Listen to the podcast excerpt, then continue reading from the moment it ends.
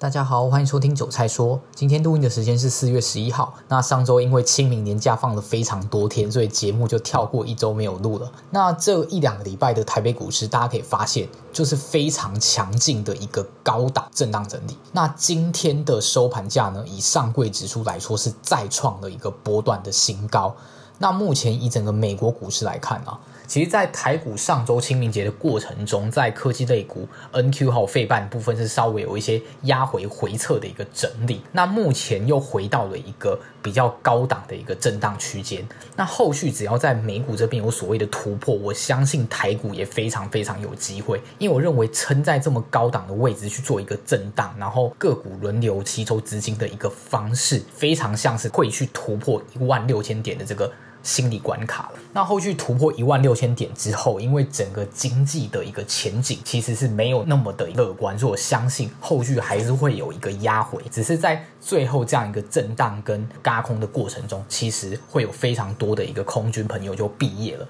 因为指数基本上震荡不跌，个股轮流吸资金，对于空军来说就是非常煎熬了。那最后如果再轧出去走一个突破，可能到一万六千二之类的一个关卡，其实大部分的空军应该会选择停损，或者是它的期货会直接被断头。所以我的看法还是不变，就是它就会是一个非常大型的区间震荡整理，然后万六会是箱型区间的上缘。所以如果突破之后，我个人会非常建议你开始去布局空单，那你可能就是每两百点去做一个加空，或者是每一百五十点，甚至是每一百点去做一个陆续的一个加空，去赌它的假突破之后的一个回档。我认为是在今年我整个走势上面的看法，我认为是相当有机会赚钱的啦。那当然就是我一些看法分享给大家。那个股方面呢，我相信也不用赘述，在指数撑着不跌的状况下，基本上你每天看它涨的一个族群，通常都会。多多少少有点差异，但是有部分几个族群还是比较强势的，像是今天最强势的就是风电、电机概念股嘛，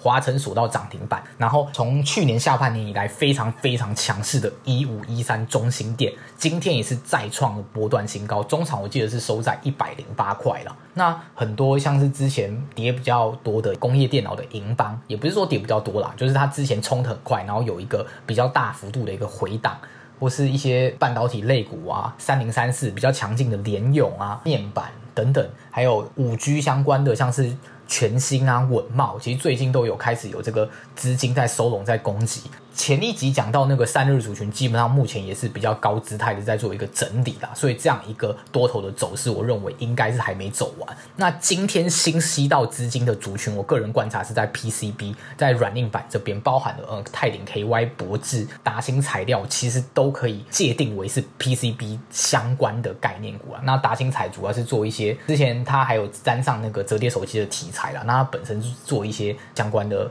PCB 的一些原料的一个部分。